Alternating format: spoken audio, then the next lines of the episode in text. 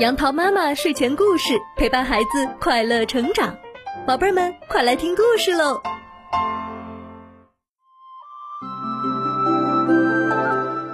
嗨，小朋友们，相信听了上一个故事，你们一定都还记得，腊八节就在我国农历的十二月初八，而腊八节的由来啊，和佛教还有一定的关系。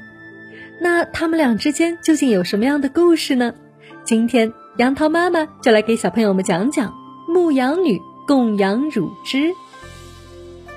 相传，佛教的创始人释迦牟尼成道之前，曾经在苦行林苦修了六年。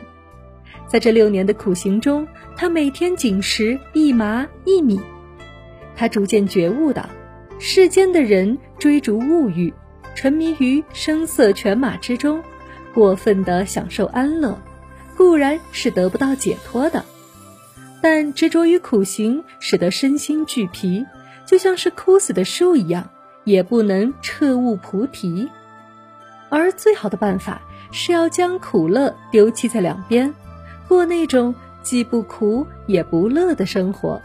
只有这样，才能悟出大道。有了这番彻悟，释迦牟尼立刻从苦行的座位上站起来。然后想下泥莲禅河，让清澈的河水冲刷掉身上的污垢。可是因为他的身体瘦弱，竟然倒在了泥莲禅河边。过了一会儿，他清醒过来，手扶着岸边的树枝站起来。可是没走几步，就又晕倒在地。这时，河边有一个叫南陀波罗的牧女正在放牧。当他看到释迦牟尼横卧在河岸边时，立刻对他生起了怜悯之心，于是手捧乳汁来到释迦牟尼面前给他喝下。在释迦牟尼喝下乳汁的一瞬间，他立刻产生了一种五体通畅的感觉，渐渐的也恢复了力气。歇息片刻之后，释迦牟尼涉河过岸。